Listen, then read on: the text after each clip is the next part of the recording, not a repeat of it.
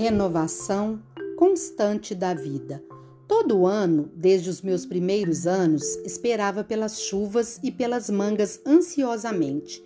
Não entendia a época porque elas andavam sempre juntas em fina sintonia. Após meses de estiagem, apareciam novamente trazidas por um vento difuso, rompendo as manhãs e amenizando o calor sufocante de minha terra.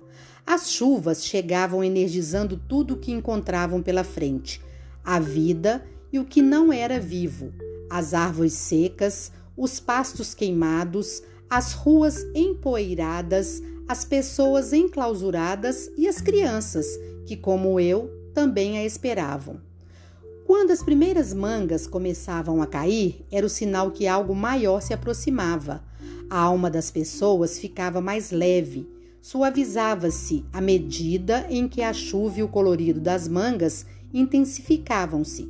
Chuvas e mangas espalhavam-se pelas ruas de minha terra quente, sinalizando que ele estava chegando. Minha mãe dizia que ele vinha do Polo Norte de Trenó, um tipo de veículo que as terras quentes não conhecem. Daí o clima mais ameno era ele chegando.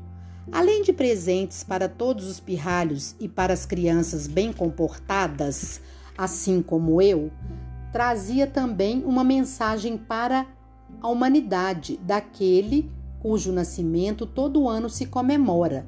Com o passar do tempo, aprendi a apurar melhor a mensagem, cuja resposta estava sempre bem perto de mim, simbolizada nas árvores, nas luzes e nos presépios que ainda hoje adornam os lares na celebração do nascimento daquele menino, como representação da força divina na renovação constante da vida, como as chuvas e as mangas da minha terra quente.